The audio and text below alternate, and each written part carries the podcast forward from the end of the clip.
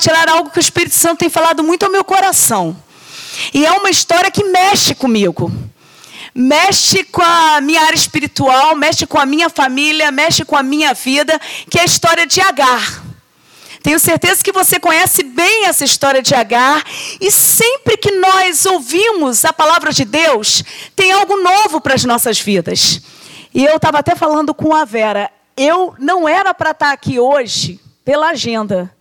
Eu estaria para pregar em Governador Valadares no Dia Nacional do Adolescente lá. Só que eles tiveram que mudar a data. E eles escolheram uma nova data e eu não tinha essa data. Eu falei assim: não vai dar, pastor. E aí a vaga. Aí fiquei sem programação nesse sábado. E aí imediatamente chegou o convite. Eu achei estranho. Porque na mesma hora que eu falei que não daria para a nova data, chegou esse convite. Eu virei para meu marido e falei assim: Deus pode estar me levando para uma pessoa lá. Se Deus me levar para essa pessoa, já vai valer a pena. Por isso, abra sua Bíblia, por favor, em Gênesis, Gênesis capítulo 21. E eu vou pedir, o pastor falou para eu me sentir em casa. Amém, gente? Então, em casa, eu vou revelar a vocês que eu acabei de quebrar meu óculos. então, ele está sem uma parte aqui, mas eu não consigo ler sem óculos, irmão. Então, vai ter que ser com óculos quebrado mesmo, né? Depois a gente dá um jeito. Então, Gênesis capítulo 21, a partir do versículo 8.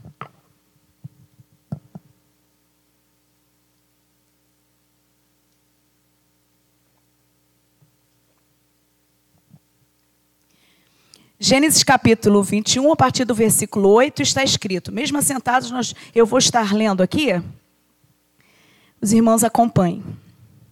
Agar no deserto. Isaac cresceu e foi desmamado. Nesse dia que o menino foi desmamado, deu Abraão um grande banquete. Vendo Sara que o filho de Agar, a egípcia, a qual ela dera luz a Abraão, caçoava de Isaac, disse a Abraão: Rejeita essa escrava e seu filho, porque o filho dessa escrava não será herdeiro com Isaac, meu filho. Pareceu isso muito penoso aos olhos de Abraão por causa do seu filho. Disse, porém, Deus a Abraão: Não te pareça isso mal por causa do moço e por causa da tua serva. Atende a Sara em tudo que ela te disser, porque por Isaac será chamada a tua descendência. Mas também do filho da serva farei uma grande nação por ele ser teu descendente. Levantou-se, pois, Abraão de madrugada, tomou o pão e um odre de água, pô-los às costas de Agar, deu-lhe o menino e a despediu. Ela saiu andando errante pelo deserto de Berseba. Tendo-se acabado a água do odre, colocou ela o menino debaixo de um dos arbustos e, afastando-se, foi sentar-se de frente, à distância de um tiro de arco, porque dizia: Assim não verei morrer o menino e, sentando-se em frente dele, levantou a voz e chorou. Deus, porém, ouviu a voz do menino. E o anjo de Deus chamou do céu Agar e lhe disse: Que tens, Agar? Não temas, porque Deus ouviu a voz do menino daí onde está. Ergue-te, levanta o rapaz e segura-o pela mão, porque eu farei dele um grande povo. Abrindo-lhe Deus os olhos, viu ela um poço de água, e indo a ele, encheu de água o odre e deu de beber ao rapaz. Deus estava com o rapaz, que cresceu, habitou no deserto e se tornou flecheiro, habitou no deserto de Parã, e sua mãe o casou com uma mulher da terra do Egito. Que Deus, pela misericórdia, fale aos nossos corações. Queridos, a gente, a gente tem vivido momentos muito momentos difíceis diante da pandemia, diante das crises que todos nós passamos. E às vezes é muito fácil a gente tomar posse de problema e de dificuldades. O que é tomar posse? Eu que atendo, eu confesso que muitas vezes eu atendo pessoas que parece que se apropriam dos problemas e não querem largar de jeito nenhum. E essa história tem muito a nos ensinar. E a primeira coisa que eu quero rapidamente é, conversar com vocês aqui é que quando nós nos afastamos da palavra de Deus, a nossa vida entra em caos. Quando a gente sai debaixo da palavra de Deus. Por quê? Porque nessa família de Abraão tinha uma promessa, tinha a palavra do Senhor. A palavra do Senhor para Abraão é que ele seria pai de uma grande nação, mas Sara ela não conseguia engravidar. E nessa situação, ela tentou dar um jeito, ou seja, ela deixou um pouquinho de lado a palavra, ela deixou a promessa, se afastou e tentou arranjar a situação. Arranjou uma serva para Abraão. E não é, ele não nem reclamou. Coabitou com Agar e ela teve um filho chamado Ismael. Mas a promessa continuou. Por quê? Porque Deus, ele é fiel à sua palavra. A palavra de Deus, ela vai se estender na vida dos, teus, dos seus servos por misericórdia. Porque a fidelidade do Senhor é com a palavra. E a palavra alcança a nossa vida. Glória a Deus, gente. Porque não depende de mim nem de você. Mas nessa situação, a família entrou num caos. Por quê? Porque se distanciou da palavra. E, meu querido, nessa tarde eu quero dizer a você: nós temos grandes desafios de oração aí por esses próximos anos. Crises, problemas diversos. Familiares nossos que amamos que estão perdidos na vida. Depressão que tem alcançado membros das nossas igrejas. Situações complicadas com os nossos filhos, netos. Amigos seus que possivelmente poderiam estar aqui e não estão. Por causa de situações complicadas. E o que me chama atenção, e eu quero deixar bem claro, é que a gente precisa prestar atenção como nós estamos nos distanciando da palavra. Porque no momento de crise, a gente acaba tomando decisão errada. Nas maiores dificuldades, nós precisamos nos agarrar à palavra e nos mantermos fiéis a Deus. Por isso que nessa hora de pandemia, nessa hora de crise, nessa hora de problemas, as pessoas geralmente fazem até essa pergunta, né? Nós que teremos eleição esse ano, se você é da esquerda ou da direita, e eu sempre falo, nós somos é da palavra. O que nós não abrimos mão é da palavra. A palavra tem que arder no nosso coração. E evangelho é isso. Evangelho não é frequentar uma igreja. Frequentar uma igreja, queridos, é uma bênção. Você ter pais evangélicos é uma bênção. Você ter amigos cristãos é uma bênção. Mas o evangelho tem a ver com obediência à palavra. É você obedecer, é você amadurecer, é você crescer na fé. E nós observamos que muitas vezes as crises acabam engolindo o povo de Deus, por quê? Porque não há crescimento diante da obediência. Eu vou confessar uma coisa aqui, que eu prego muito para mulheres, prego muito para crianças, mas tem um negócio que eu fujo que é pregar para casais. Eu acho que falta um pouquinho de paciência da minha parte também. Porque quando a gente chega para pregar para casais, por exemplo, gente, nossos pastores pregam direto sobre família. Verdade ou mentira, não é verdade? Que homem não sabe como tem que se tratar uma mulher? Pergunta. Todo mundo sabe.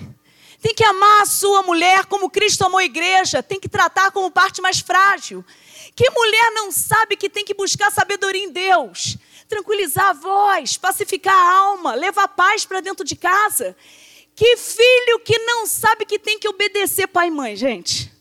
Eu amo quando eu estou pregando para adolescentes, eu pergunto: vocês conhecem honra teu pai e tua mãe? Sim. Quem ama pai e mãe? Todo mundo levanta a mão. Eu falei assim: mas por que vocês não obedecem? Porque a gente sabe, a palavra é exposta todos os dias. O desafio é a gente seguir, é a gente obedecer. Aí a gente tem que ficar atendendo crises familiares por falta de desobediência na palavra. Não dá vontade de pegar a palavra e tacar na cabeça? Dá, irmão. Tem situações que você fala uma vez, você conversa, você chora com a pessoa. Vou dar um exemplo, até próprio para adolescente. Eu lembro certa vez que eu estava atendendo um menino, assim, todo mês a gente, a, a, todo mês eu atendia esse rapaz da minha igreja. E o pastor Gabriel falou: eu acompanho essa geração, né? Você tem muitos amigos aí que eu acompanhei uma vida inteira. Então, quando eles vão casar, eles me chamam para pregar. E eu sempre atendendo o menino por desobediência aos pais. Sempre. E toda semana a mãe empurrava. E em determinado momento, a mãe empurrou, falou assim: você vai conversar com Leninha. E eu percebi que eu comecei a ser castigo para os adolescentes da minha igreja. Porque os pais falavam assim: se você não obedecer, tu vai conversar com Leninha. Eu falei assim, gente, eu virei castigo. E esse menino foi na minha sala e eu estava num momento, irmão. Sabe aquele momento que a mulher está complicada? TPM, nervosa. E esse menino sentou na minha frente, pastor, eu acho que eu perdi a linha. Porque ele virou para mim, tipo assim, ela vai me dar bronca. E eu olhei para ele e falei assim: chega! Ele levou um susto. Que isso? Nós vamos terminar o atendimento orando. Aí ele, orando já, tia? Você não vai falar comigo? Não, nós vamos orar. E é o seguinte: nós vamos orar. Porque eu quero clamar a Deus para que você. Você quer ter filho? Você quer casar? Você quer casar? Ele, quero casar, tia. Você quer ter filho? Quero, tia. Para você ter filho igual a você. Ele começou a regalar os, irmão, os olhos, irmão. E eu comecei, você vai ter, não é só um não, você vai ter dois, você vai ter três, você vai ter quatro. E eu comecei a falar de forma muito áspera com ele, mas nervosa. Eu acho que se alguém tivesse olhando, ia começar a rir pela situação. E, e eu ainda disse assim: Você sabe que Deus responde minha oração. Eu oro de madrugada. Eu clamo por vocês. Estou cansada de te atender. E nós vamos orar. Você vai ter filho. E é menino. E vai te perturbar muito. Eu fechei o olho, fecha o olho, nós vamos orar. Eu fechei o olho, irmão. E ele ficou, não ora não, em nome de Jesus, em nome de Jesus. A conversão dele foi aí. Esse menino lembra disso até hoje. Ele chorando, não ora não, tia, não ora não. E ali ele conversou, eu tenho que mudar. Meu irmão, diante de Deus, esse menino hoje é uma benção. Foi a base de choque. Há muito tempo que eu não atendo ele, até porque é um adulto hoje e casado. Vai ter filho. Vai ter filho e a gente até brinca isso. Tia, você não completou a oração, né?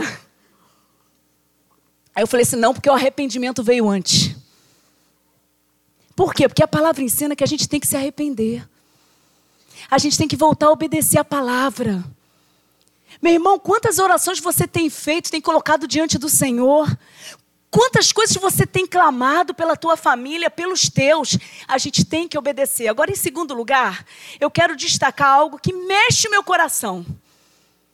Para nós vencermos a crise, a gente tem que se posicionar diante da palavra. O que é se posicionar? Tem que se mexer, irmão. Tem que andar. Não é só receber a palavra. E eu trago aqui o exemplo de Agar. Gente, Agar, ela passou pela crise porque a história não era para ela estar tá vivendo aquela história. Foi um arranjo de situação. A família não era para ser a dela. E essa crise toda, tenta imaginar. Sara lá com o filho sendo desmamado, Ismael por volta de 13 anos, irmãos dentro de casa já é complicado. Você que tem dois filhos, você sabe que de vez em quando a gente já tem que separar a briga. Tenta imaginar meu irmão. Um adolescente com um menininho. Vivia caçoando. Sara se encheu daquilo, exigiu. Mulher também manda, né, irmão? Mandou bonito, que exigiu do marido, Deus pacificou a situação, acalmando o coração de Abraão, mas falou: dela cuido eu, Abraão. Pode deixar que dela cuido eu. Porque Deus estava com propósito com a vida de Abraão e Sara. E Agar, ela sai dessa história que não é dela. Tenta imaginar que coração amargurado, cheio de dor. Minha irmã, você principalmente que está aqui. Quantas vezes eu me identifico com Agar? Será que você nunca se sentiu deixada de lado? Será que você nunca se sentiu sozinha para resolver algo na tua vida? Será que você nunca se sentiu amargurada por alguma situação? Será que você nunca fez como Agar? Sentou-se sem saber que decisão tomar? Porque a palavra de Deus fala que ela sentou-se. A gente pode observar aqui que foi um reflexo de uma depressão. E foi algo forte, porque ela deixou o filho dela distante, porque ela estava no meio do deserto. O deserto não tem nada, não tem água. A água acabou, o pão acabou, eu quero ficar longe para não ver meu filho morrer. Porque nós mulheres sabemos que a maior agonia de muitas mulheres que eu atendo, por exemplo, que já não encontram paz para permanecerem nessa vida. Quantas vezes eu ouvi isso? Eu quero morrer, eu só não peço para Deus me levar porque eu ainda tenho uma missão de criar meu filho. Quantas vezes eu ouvi isso? Mulheres quebradas, mas sabem que são arrimos de casa, de famílias, precisam cuidar de netos. Mas a vida é pesada, mulheres desgastadas de alma. E essa história de Agar revela exatamente essa situação, porque ela sentou-se e pensou: eu vou ficar distante, meu filho vai morrer, deixa isso quieto, eu não aguento mais. E aí vem um enviado de Deus, um anjo, falar: o que tens, Agar? Agar, levanta. Levanta, Agar. E eu acho isso incrível, gente. Porque na palavra de Deus fala que ela estava sentada, ela teve que levantar. Por que, que ela teve que levantar? Eu fico imaginando que muitas vezes nós agimos dessa forma, né? A tristeza é tão grande, seria fácil a gente imaginar Deus chegando e falando assim: Agar, você está em depressão, né? Tá tão ruim, né? Fica sentadinha, Agar. Não se move, não, se move não, hein, Agar? Fica sentadinha, porque eu vou falar contigo, Agar. Não. A palavra de Deus fala: levanta, Agar. Não é sentada que é teu lugar. E ela poderia ter usado justificativa, irmãos. Não vou levantar, não. Acabou para mim. Vou tentar mais para quê? Eu estou no deserto, eu estou no meio da crise. Eu vou tentar para quê? Mas o Espírito Santo levanta quem Ele quer. E não é que essa mulher fique em pé, irmão. Não é que essa mulher se posiciona. E ela poderia ter as justificativas que muitas vezes nós damos. Olha, ninguém me amou. Eu não tive uma família para me abraçar. Eu não tive um marido para cuidar de mim. Eu estou no meio do deserto, eu estou no meio da crise, eu não tenho meios financeiros, eu não tenho nada. E ela ficou em pé. E a palavra de Deus fala que nesse momento que ela ficou em pé, ela recebe a visão do poço. Poço no deserto, irmão, a pessoa fica rica. É troca. Tá lá no meio do deserto, não tem nada, passa uma caravana com mil camelos, eu quero água, deixa cem aqui, deixa cem camelos comigo, 900 eu dou água, pronto. E a palavra de Deus fala que ela enriqueceu. Por quê? Porque ela recebe a palavra e ela se posiciona. Isso é fé. Não adianta só a gente ter a visão. A gente tem que se posicionar. E essa palavra é maravilhosa porque nos ensina muito sobre a vida. Porque nós vivemos dando justificativa. Aí, meu irmão, todo mundo dá justificativa. A gente dá justificativa por causa de igreja. A gente dá justificativa por não tem dinheiro. A gente dá justificativa porque meu pai não abraçou, minha mãe não me beijou, por isso que eu sou amargurado desse jeito. A gente vive dando justificativa.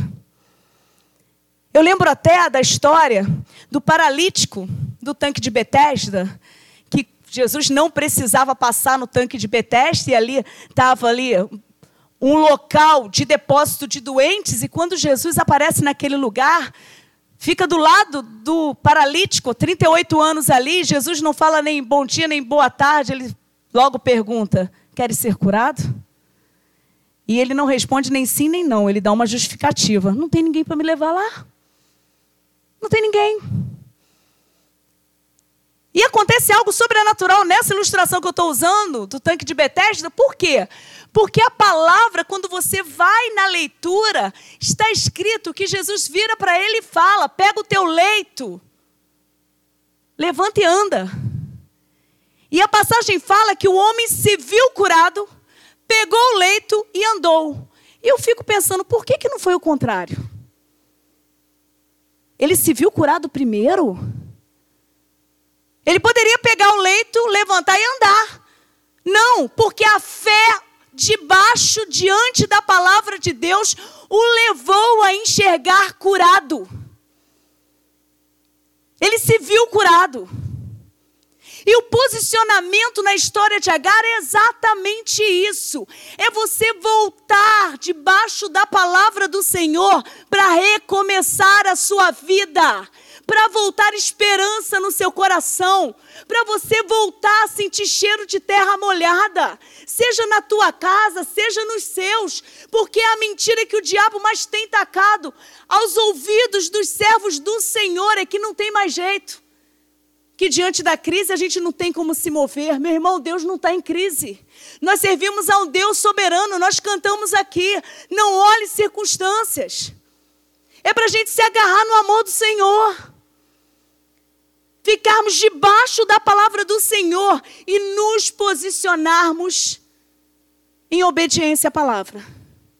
E em terceiro lugar, que eu acho tremendo, que diante do posicionamento da palavra, até em meio à dor, você se torna a resposta de oração na vida de alguém. Sabe por quê, querido? A gente se torna a resposta na vida de alguém? Que nessa história de Agar aqui, fala que Deus ouviu a voz de Agar? Não. Deus ouviu a voz de quem? Do menino. Que coisa mais linda, irmão. E eu fico pensando, que menino é esse, né? Porque eu não sei não, eu fico pensando, eu que atendo adolescente, o adolescente poderia ter virado aos 13 anos e falar assim, também não vou orar para esse Deus, porque o meu pai me colocou para fora. Eu não vou falar com esse Deus, com esse Deus não vou me relacionar. E a palavra fala que Deus ouviu a oração de Ismael. Ou seja, o que foi plantado no coração de Ismael frutificou nesse momento. Ismael estava tendo oportunidade de ter uma experiência com Deus. Ele teve uma experiência. E é possível que ele passou anos e anos da infância e o início da adolescência vendo o pai tendo experiências com Deus. Mas é de vibrar o nosso coração quando nós temos a oportunidade de enxergar os nossos filhos tendo experiências com Deus. Isso é lindo, gente. Eu sempre conto que eu sempre oro assim. Antes de ficar grávida, eu já pedia, Senhor, que meus filhos tenham experiências com o Espírito Santo. Porque na minha conversão aos 14 anos, eu estava na Presbiteriana de Teresópolis, eu lembro até hoje que foi uma mulher pregando, e ela disse uma frase que impactou minha vida, que ela disse: "Filho de peixe é peixinho, mas filho de crente que tem a oportunidade de ser do Senhor Jesus e não é, é um cretino." Suave a frase, irmão? Eu estava no canto, comecei a baixar e falei: "A cretina está aqui." Porque eu conhecia a igreja, eu conhecia cada pedacinho, mas eu não tinha tido ainda experiências com Deus. E o Espírito Santo começou a tratar meu coração porque eu não queria ser lembrada por alguém que marca banco de igreja. Tem gente que sempre senta no mesmo lugar, né? Lá na catedral tem isso. Tem um povo que senta no mesmo lugar. Quando morre, ninguém senta ali, irmão. Se sentar, é um desavisado. É visitante. E aquilo marcou minha alma. E eu falei, eu quero que minhas filhas, depois, tive Miriam e Vitória, eu quero que elas tenham experiência. E toda vez quando eu vejo minhas filhas tendo experiência com Deus, meu irmão, é, é o maior presente que eu recebo do Espírito Santo. Que eu oro com elas, eu clamo a Jesus. E eu fui criada também dessa forma e eu tenho passado isso. Minha mãe, ela falou tanto sangue de. Eu acho que a frase que eu mais ouvi da minha mãe foi: o sangue de Jesus tem poder. E ela falava tanto, teve um dia que eu falei assim: mãe, eu não sou maconheira, a senhora fala como se estivesse precisando de libertação. Mas tudo a minha mãe, o sangue de Jesus tem poder. Tem até hoje, eu tenho a bênção, gente. A honra e a alegria de cuidar da minha mãe. Ela está comigo, está na minha casa e tem a plaquinha em cima do quarto dela. O sangue de Jesus tem poder. Meu irmão viu e falou assim: esse aqui é a cara da minha mãe. E eu lembro, certa vez, que minha filha mais nova tinha seis anos de idade, seis. A Vitória com seis anos e eu tinha pregado em algum lugar, cheguei em casa e ela tinha quebrado um pote de vidro de doce. Eu fiquei uma fera, irmão. Vitória, como é que você quebra meu pote de vidro? Ela falou assim, mãe, mas eu peguei para brincar. Eu falei assim, minha filha, pelo amor de Deus, eu compro panelinha de plástico. Ela, eu gosto das de verdade. Eu falei, e até hoje ela gosta de cozinhar, irmão. Mas eu falei assim, minha filha não pode. E eu lembro que eu falei assim, Vitória, é o seguinte, eu vou pegar o dinheiro que eu via comprar para o teu presente, eu vou comprar meu pote de vidro de doce. E ela falou assim, eu, eu acho que imaginando, missionária, minha mãe, né, eu vou mexer com o lado afetivo dela, sei lá. E ela falou assim: Eu vou pedir para Jesus te dar o pote de vidro. Seis anos, irmão. E eu falei assim: não, não precisa orar, não, porque Deus já enviou o presente, o teu dinheiro do teu presente, eu vou comprar meu pote de vidro. E ela falou assim: eu vou pedir para Jesus te dar. Ela me falou umas três vezes. Minha mãe estava perto, vó, vó é uma maravilha, né, irmão? Eu não tive vó perto. Eu, minha igreja sabe que um dos meus, um dos meus grandes sonhos é me tornar avó. O pessoal fala assim: tu é doido? Eu falo assim: não, eu quero cuidar de neto. Olha só, irmão, minhas filhas são privilegiadas, né? Eu quero, irmão. E aí, minha mãe estava perto e falou assim, emocionada: Minha filha, Jesus já mandou, eu vou pagar teu pote de vida. Eu, mãe, pelo amor de Deus, me ajuda. Ela precisa aprender a não pegar as coisas. Meu irmão, eu só sei que passou aquele dia, isso num sábado. No domingo eu vou pregar no, em Caxias, num local chamado Redil, para adolescentes, evangelização. Acabo de pregar, e aí no final me trazem uma lembrancinha. É isso aí que você está imaginando, irmão. Meu irmão, trouxeram. A moça já tinha orado por mim. Já tinha se despedido. E adolescente é adolescente, né? O Espírito Santo, para me constranger, usa a vida daqueles adolescentes que começam. Abre, abre. Eu morro de vergonha, irmão. E eu comecei a abrir, eu senti que eu tinha que passar aquela vergonha. Que eu poderia abrir, né? Depois. E eu comecei a abrir, nem passava pela minha cabeça o que era. Quando eu vejo na caixa o retrato do pote, do meu pote de vidro igual. E eu falei assim: alguém viu a pegadinha. Não é possível. E eu começo a abrir aquilo, eu abro a caixa para ver o que tem dentro e eu começo a chorar. Meu irmão chorava tanto que a moça ficou meio assim, preocupada comigo, pediu para todo mundo fechar o olho de novo e orar por mim. E eu fico imaginando, deve, deve ter pensado, ela deve estar tá precisando de utensílios em casa, não é possível. E ela orou por mim, eu não conseguia falar. E aí, falei depois, pessoal que até que estava me levando lá para a igreja do Rio. Quando eu cheguei na igreja do Rio, o pai estava perto delas. E eu virei assim, muito humilde, a mãe, né? Muito humilde. Filha, olha o que Jesus mandou. Quando eu abro, ela falou assim: Ele me ouviu, ele mandou.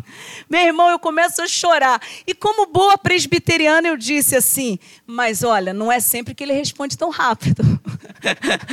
olha, gente. Ai, gente, mas eu fiquei maravilhada por quê? Porque é uma bênção quando nós temos a oportunidade de ver os nossos filhos tendo experiências com o Espírito Santo. E, meu irmão, o que é consagrado a Deus, Deus não devolve. Teu filho é de Deus.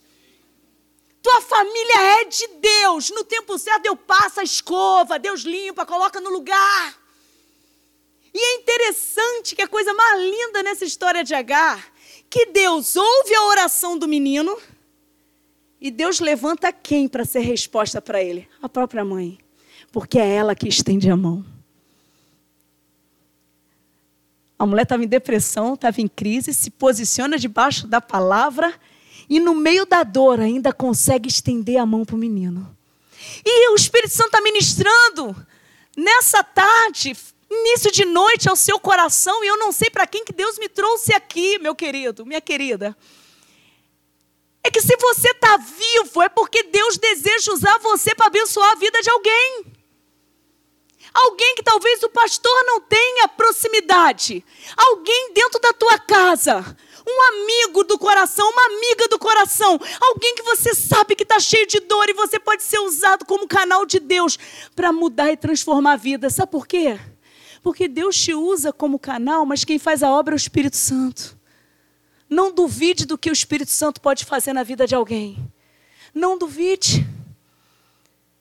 Eu tenho certeza que, quando a Vera falou aqui, Deus respondendo a oração, levantando a vida de um servo, levantando a vida de um amigo que estava doente, Deus levantando. Meu irmão, que bênção fazermos parte de projetos de Deus, onde Deus levanta vidas. E mesmo em minha dor, você pode ser levantado por Deus. Agar foi levantada. E eu lembro que quando eu estava passando por um momento muito triste de perda, o coração estava muito quebrado. Há muitos anos atrás, eu estava perdendo uma pessoa que eu amava muito na minha vida.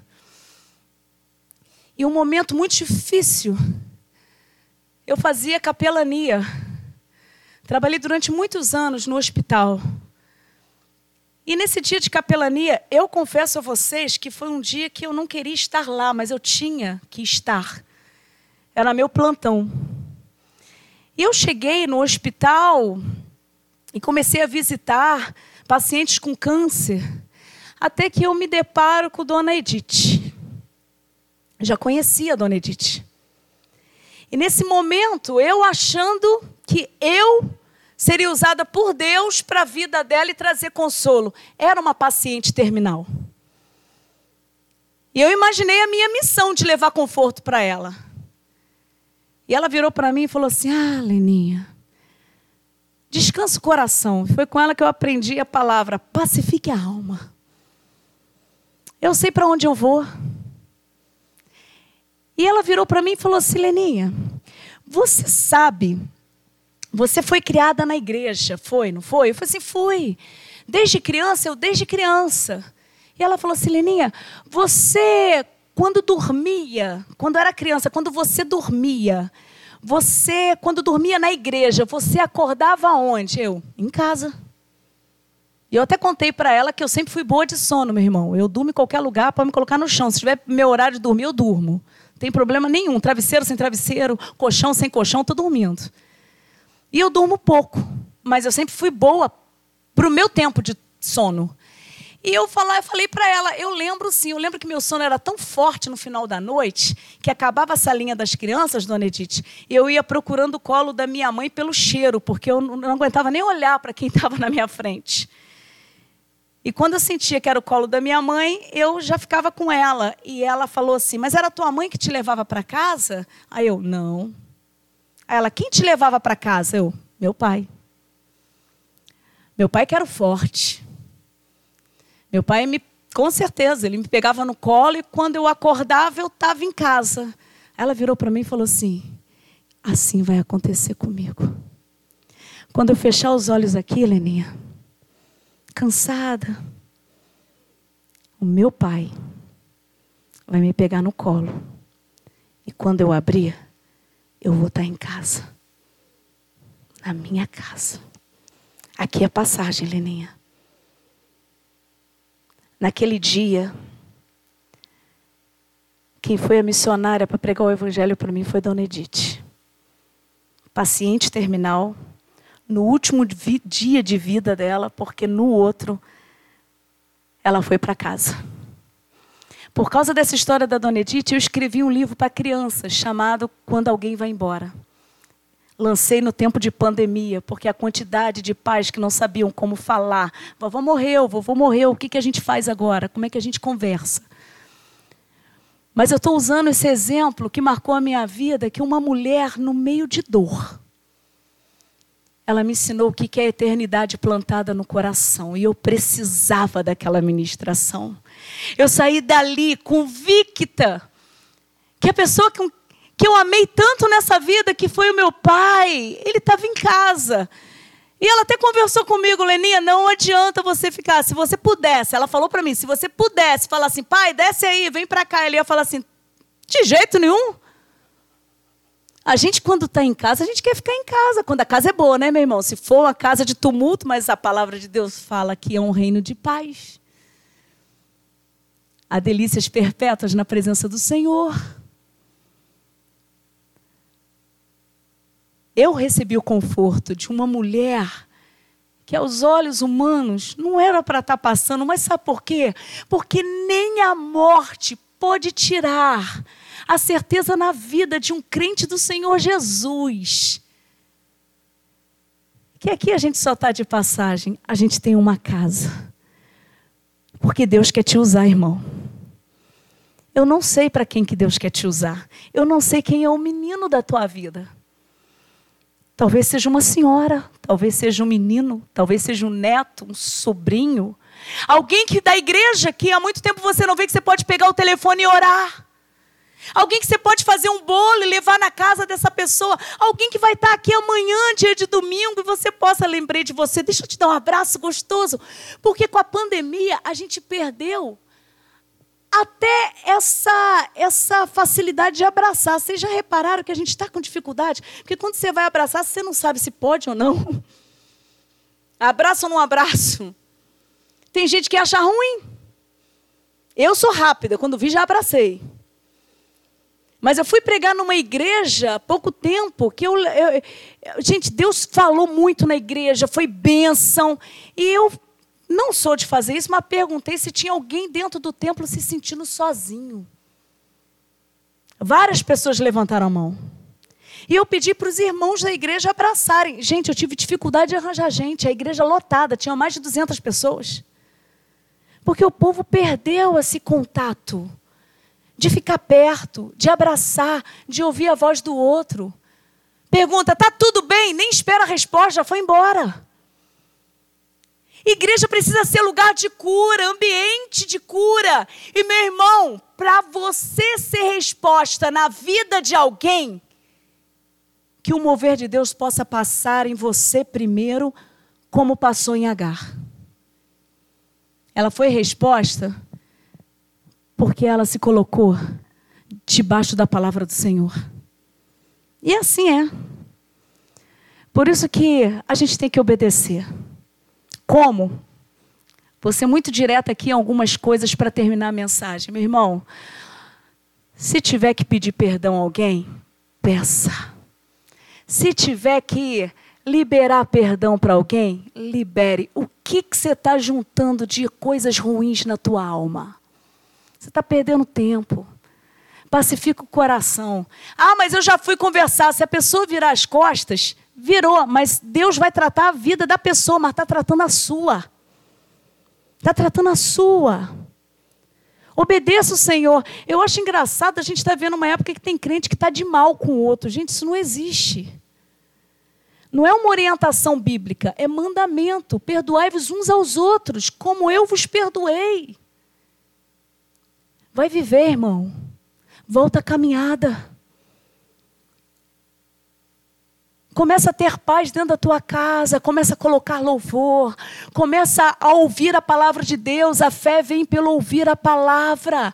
Mastigue a palavra, anote o que o pastor fala. Converse sobre as coisas espirituais com as pessoas. E aceite o desafio de ser bênção na vida de alguém. Que às vezes você fala assim, mas eu estou passando tanto problema, eu não tenho força, não. Eu dei o exemplo da dona Edith. Deus quer te usar na vida de alguém. Até você que às vezes fala assim: ah, está chegando o meu momento, já estou querendo partir. Meu irmão, se fosse para tu partir, Deus já teria levado. É interessante isso que é, eu, eu, percebo também, eu tive a honra e a bênção de trabalhar lá na minha igreja durante um tempo curto, mas foi abençoador para mim com solteiros acima de 35 anos, viúvos e divorciados, o grupo do Oasis. E eu trabalhava com adolescentes. Tenta imaginar alguém com experiência com adolescentes trabalhando com o grupo dos sóis. Mas eu fiquei apaixonada por eles. Mas eu tive a oportunidade de observar muito viúvas. Como eu observei, irmão? Algumas viúvas com uma dor enorme no coração. Você via que estava sentindo falta da pessoa, mas algumas, irmãos, tinha um negócio diferente. Parecia que as mulheres tinham ressuscitado. Teve uma que eu lembro que, para mim, nem sabia que ela mexia em rede social. Quando eu abro lá, tá pedindo solicitação. Eu vou lá no Facebook, ela tá lá no Maracanã, com a camisa do Flamengo na torcida. Eu falei assim, gente, o mundo vai acabar. A outra vivia em depressão. Eu lembro até, não vou falar o nome aqui, o pastor Vladimir vai conhecer, mas ela esposa de um líder da minha igreja. E eu lembro que ela vivia em depressão muito mal. E o, o, o senhorzinho chegou perto de mim, do reverendo Guilherme, na época, falou assim: Ó, fulana vai morrer. E morrendo eu já falo, eu caso rápido, que eu não sei ficar sozinho. Deu raiva, irmão. Três meses depois, quem morreu? Foi ele. Ele infartou. Aí você vai perguntar: como é que a mulher tá? Tá curada. Chega na igreja com um salto desse tamanho. Ficou com uma pensão abençoada também. Eu comecei a reparar que a gente precisa aprender a deixar saudade na vida dos outros. Saudade boa, saudade de conviver, saudade de dar boas risadas. Como o pastor falou, vai ter momento lá de confraternização, vai rir, meu irmão, volta a caminhada, sai dessa tristeza na tua casa. Sai dessas vozes infernais dizendo que você não é mais para estar tá vivo, que não tem mais razão de existir. Quem dá a última palavra é o Espírito Santo. E se você está vivo, o sinal é claro. Ele tem um propósito com a tua vida. Tem algo diferente. Tem poder de Deus para descer sobre você para alcançar outras pessoas. Pode ser nessa tarde, pode ser através de um sorriso teu, pode ser através de um toque na cabeça de alguém, mas para dizer a você: eu posso ser usado por Deus, porque Deus usa quem Ele quer, irmão. Às vezes a gente pensa assim: é só o pastor, é benção quando o nosso pastor é usado. Mas Deus usa quem Ele quer. Você acha que Deus precisa de diploma? Eu estou numa igreja que tem gente que não sabe nem o nome que me chama, sabe ser missionário, porque não pode falar pastora, né? Não sou? Sou missionária. E tem gente que acha que eu, me, eu esquento com isso. Eu não me interessa. Às vezes até o pessoal brinca, eu vou colocar o título lá na tua sala, doutor. Eu falo assim, não quero. Eu chego no hospital para cuidar de alguém, ninguém fica perguntando, tu é o quê? Ninguém, irmão. Vou fazer velório do jeito que eu faço. Eu sou considerada lá da igreja que eu, assim, eu vou até revelar um negócio aqui. Eu gosto de fazer casamento, gosto, mas velório para mim está no topo. Porque o povo presta atenção. Velório não tem ninguém prestando atenção, irmão. E eu vou fazer velório direto. Você acha que o defunto vai virar e falar assim: qual é o teu título mesmo? O que, que você é? Ninguém pergunta, não, irmão. O povo briga porque eu prego em púlpito, mas ninguém quer brigar comigo porque eu estou pregando em velório. Ninguém quer meu lugar lá. E eu amo. Ninguém sabe, mas eu amo. Sabe por quê, meu irmão? Deus levanta quem Ele quer. É você no teu jeitinho. É você da forma que você é. As pessoas mais usadas da minha vida, e uma delas eu guardo no meu coração, que foi Dona Teresa, ela não sabia nem ler nem escrever. Mas aquela mulher, quando orava pela minha vida, estremecia meus ossos. Unção. Presença do Espírito Santo. Seja usado por Deus. Estenda a mão para o menino. Vamos ficar em pé, que eu quero orar com vocês? Antes de entregar a palavra, eu quero orar com você, meu irmão, minha irmã. Eu não sei para quem Deus me trouxe nessa tarde, mas uma coisa eu sei. É possível que Deus esteja arrancando de dentro da tua alma o medo de se posicionar para a vida. Para que você volte a caminhar. Eu sei que você tem muitas justificativas. Eu não estou aqui para diminuir tua dor. As dores são sérias. Mas você não é exclusividade nesse mundo cruel. O mundo está cruel. Todos nós estamos debaixo dessa situação de pecado, mas nós estamos debaixo da graça de Deus nivelados pela graça. Graça é presente. E nessa tarde, finalzinho de tarde, o Espírito Santo está ministrando no teu coração. Receba a graça. Alivia a tua alma. Pacifique a tua alma. E se posicione diante da palavra e veja as maravilhas que Deus vai operar. Feche teus olhos. Senhor Deus, Pai. A gente está aqui por causa de um aniversário para glorificar o teu nome, Pai. Quantas histórias aconteceram nessa SAF, Pai? Quantos momentos que as tuas filhas tiveram nesse departamento e às vezes chegando com o coração entristecido e o Senhor levantou, que o Senhor mudou, que o Senhor trouxe esperança e que hoje seja mais um dia de esperança porque o Senhor está mandando nessa tarde a gente se posicionar para a vida. Vontade de viver, porque no momento certo o Senhor chama para a gente ir para casa, mas esse momento é do Senhor. Enquanto nós estivermos aqui, que nós possamos estar debaixo da tua palavra, em obediência, para enxergarmos as maravilhas que o Senhor deseja fazer.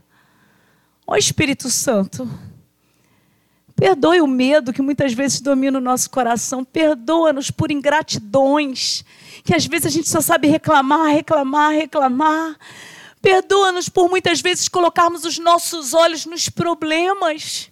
E o Senhor deseja posicionamento para que possamos, além de sermos curados, ainda estendermos a mão para o próximo.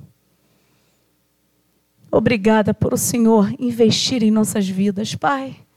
Porque eu tenho certeza que Agar poderia falar: Eu não tenho forças para estender a mão para o menino, eu não tenho forças para olhar para ele, eu não tenho forças para voltar para a caminhada, mas o Senhor trouxe a visão, mas ela teve que se posicionar ficando de pé. Que em nome de Jesus o Senhor cure a nossa alma, nosso coração, a nossa mente e que possamos experimentar um mover sobrenatural da tua parte para alcançarmos outras vidas para a glória e honra do teu santo nome. E se estiver passando, Pai, na mente dos teus filhos agora, alguém por quem eles têm chorado, por quem eles têm clamado, por quem às vezes o coração aperta, ó oh, Espírito Santo, traga esperança, traga renovo, traga fé e que eles possam colocar atitudes em práticas, em amor, sabendo que o Senhor tem um momento certo, porque principalmente para filhos que foram ministrados dentro da tua casa, quando a situação aperta, eles sabem onde, onde eles vão encontrar a verdade. É a lembrança de uma escola dominical, é a lembrança da tia da igreja, é a lembrança dos hinos, como nós cantamos aqui. A gente sabe muito bem. E que nesse momento a igreja esteja com a mão estendida, dizendo: volta para casa. Obrigada por essa tarde, obrigada pela SAF, obrigada por tudo que o Senhor tem feito e fará. Em nome de Jesus. Amém. Amém.